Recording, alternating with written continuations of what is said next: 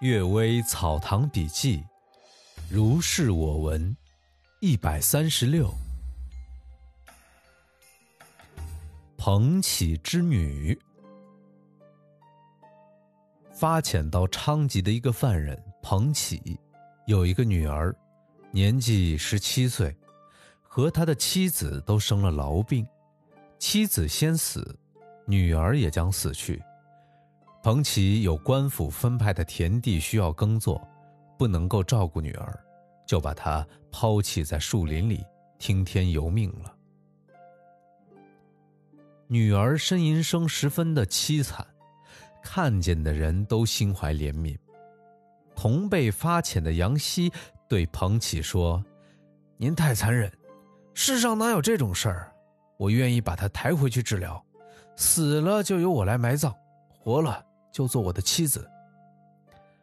彭启说：“很好啊。”就写了字据交给了他。过了半年，女儿病重，终于不起。临死之前，这个女儿对杨希说：“承蒙您的大恩大德，感激之情深入心脾。因为有夫妻的盟誓，老妇已慷慨的答应。”所以饮食睡觉不怕嫌疑，爬搔抚摸都不回避忌讳，但是病体憔悴，一直没有能在床榻上侍寝，实在是感到十分的惭愧和内疚。如果死而无鬼，又有什么话可说？如果魂魄有知，当必定有所报答。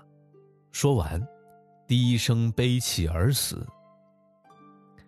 杨希哭泣着埋葬了他。埋葬以后，夜夜梦见女子前来亲昵欢好，全像是一个大活人。醒来就看不到什么。夜里呼叫他，始终不出来。才一合眼，就见他脱去衣裳，躺在身边。来往既已经很久，梦中也知道是梦，就追问不肯现形的缘由。他回答说：“我从鬼那儿听说了，人是阳而鬼是阴，用阴来侵阳，必然造成人的祸害。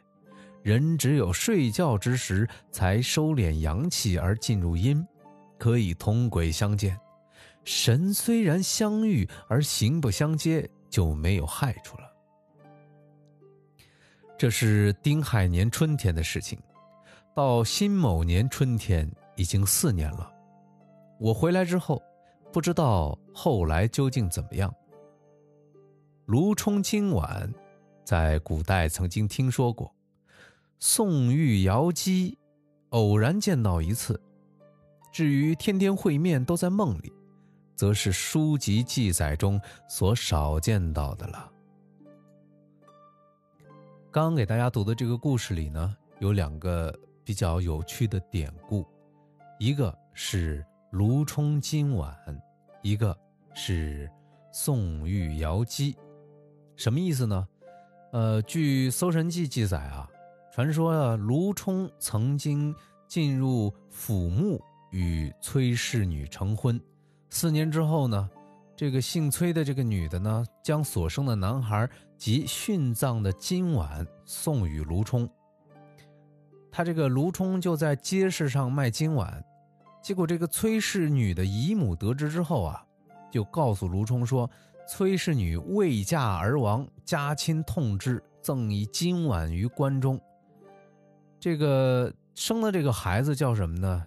叫字温修。三岁的男孩字温修，温修呢有幽婚之意。从此之后啊，就以此典代咏墓葬物。唐代杜甫在他的诗《崔驸马山亭宴集》中有这么一个描写，说：“客醉挥金碗，诗成得绣袍。”啊，我不知道他说的这个金碗和我刚刚讲的这个《搜神记》的金碗，它是不是一回事儿啊？大家感兴趣的话，可以把《搜神记》找出来读一读。嗯，还有第二个典故叫宋玉瑶姬，呃，是什么意思呢？这个瑶姬啊，它最早出现在《山海经》当中，它传说呢是炎帝之女，啊，也有传说是西王母之女，也有说是玉皇大帝之妹。它是一个因为历史变迁有着很多种神话传说的版本。不过呀，在这其中最为著名的，大家都把它称为叫巫山神女。很多这个诗歌呀，还有很多这种典故，把瑶姬的形象描绘成一个妙龄少女形象的美丽女神。这个宋玉啊，是战国时代的楚国人，他曾经写过一篇文章叫《高唐赋》啊，还有一篇文章叫《神女赋》，就讲的就是这个巫山云雨的故事。大家有兴趣也可以找来读一读。好，我们现在来读第二个故事。鬼魅脱行。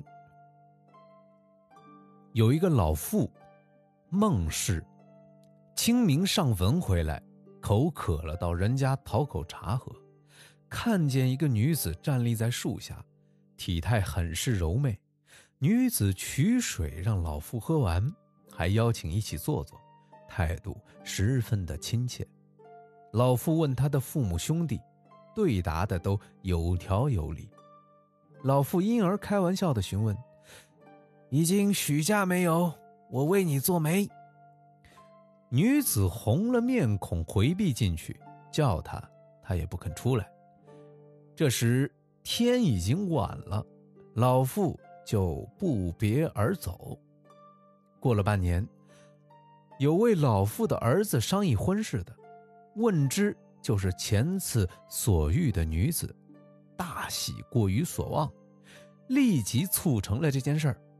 嫁过来之后，老妇抚摸着她的肩膀说：“几个月不见，你长得更出挑了。”女子仓促间感到惊愕，不知道该怎么回答。仔细询问事情始末，才知道。女子十岁时便失去了母亲，在外祖父母家抚养了五六年，下聘礼后才迎娶回来。老妇上坟之时，她原本还未曾回过家。女家本是门第低微的人家，又颇为窘困贫乏，不是老父亲自见到他的聪慧，婚姻未必成功。不知道是什么鬼怪精魅，托行使他们联姻，又不知鬼怪精魅取的是什么意思，一定要托行以促成他们的好事儿。有些事儿不可以用情理来推求的，这一类就是了。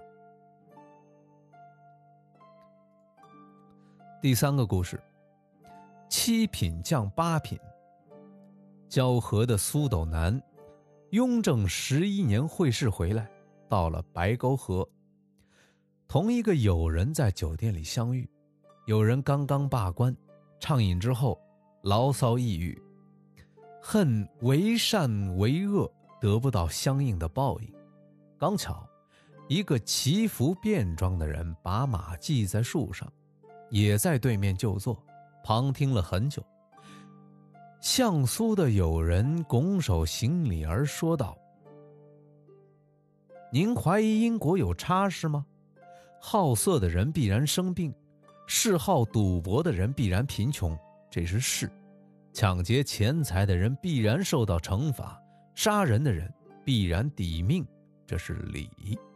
同样好色而禀赋有强弱，同样嗜好赌博而技术有工巧拙劣。”那么，事不能一般起。同样抢劫财物而有为首的与胁从的，同样杀人而有误杀的有故杀的，那么理应另有说法。其中的变化就十分微妙了。这中间的功和过互相抵偿，或者以没有报应为报应，罪或福没有受尽，或者有报应。而不立即报应，一厘一毫的比较，更加微乎其微了。您拿眼前所见到的而怀疑天道的难明，这不是很荒谬吗？而且，您又怎么可以埋怨天道呢？您的命本来应当从九品以下出身，官做到七品，因为您有多种多样的欺诈之心，珍藏的方法又多，善于趋吉避凶而深于排挤，于是削减为八品。您升八品的时候，自以为心计灵巧细密，由九品而生，不知道。正是因为心计灵巧细密，是由七品而降的。于是，附着他的耳朵秘密的说了一阵，说完大声道：“您忘掉了吗？”有人惊骇的汗流浃背，问：“你怎么会知道？”那人微笑的回答说：“岂单单是我知道，三界之中谁不知道？”说完，调转头上马，只见黄尘滚滚的，一会儿消失了行迹。第四个故事：熟虑其后。乾隆七八年间，村庄里的男人妇人，往往得一种奇怪的疾病，男子就是尾骨部分长出尾巴。如同鹿角，如同珊瑚枝；女子就是阴部有物挺处，如同葡萄，如同灵芝。有能医治的，一割立刻痊愈；不医就死。一时盛传有妖人在井里投放了药，使人饮用了水而生这种病，以此来取利。内阁学士永公当时做河间的知府。有人请求捕捉行医加以惩治，永公说：“这件事情诚然可以，然而没有确实的证据。一村不过两三口井，严密的看守他，自然无从施行他的计谋。唐氏一旦逮捕审问，就没有人再敢医治这个病症，恐怕死的人就多了。”凡事理应当熟虑其后，不要操之过急。坚决不允许病患也随即停息。郡中的人有的以为处事镇定，有的以为放纵了奸恶之人。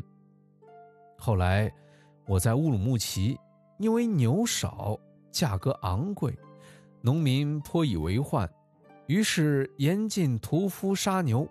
牛价果然降下来了，但是贩牛的听说牛贱，都不肯出来买卖。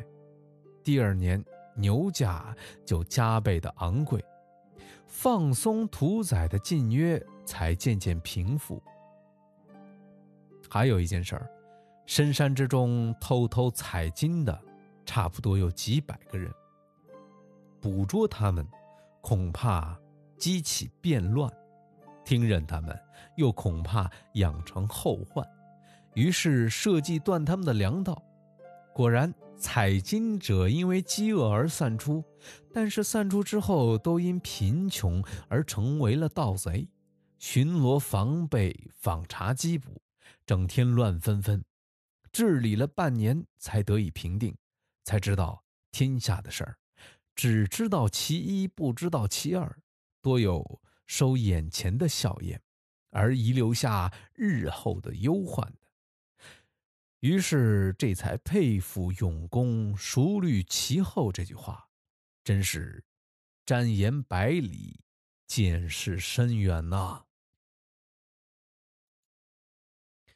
感谢收听今天的《阅微草堂笔记》今天的内容稍微有点多，希望大家有一个美好的一天，晚安。